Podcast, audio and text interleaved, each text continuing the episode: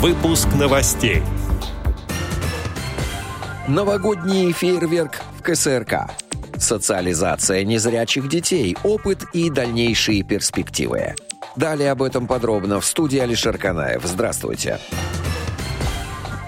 Нижегородская региональная общественная организация родителей детей-инвалидов по зрению. «Перспектива» в партнерстве с Министерством социальной политики Нижегородской области и ресурсным учебно-методическим центром по обучению инвалидов и лиц с ограниченными возможностями здоровья Нижегородского государственного педагогического университета имени Минина. 23 декабря 2021 года проводит межрегиональную видеоконференцию конференцию «Социализация незрячих детей. Опыт и дальнейшие перспективы». Конференция станет заключительным мероприятием проекта «Открываем мир вместе».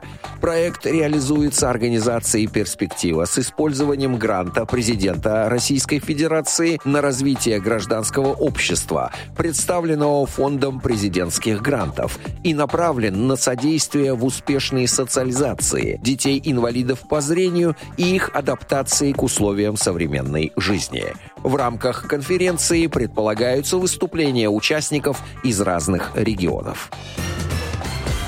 25 декабря в 14.00 в Большом зале культурно-спортивного реабилитационного комплекса Всероссийского общества слепых в рамках музыкального проекта «Таланты России» Алексея и Ларисы Волжаниных состоится праздничный концерт «Новогодний фейерверк». В программе принимают участие солисты ведущих коллективов Москвы, а также инструментальная группа «Классик».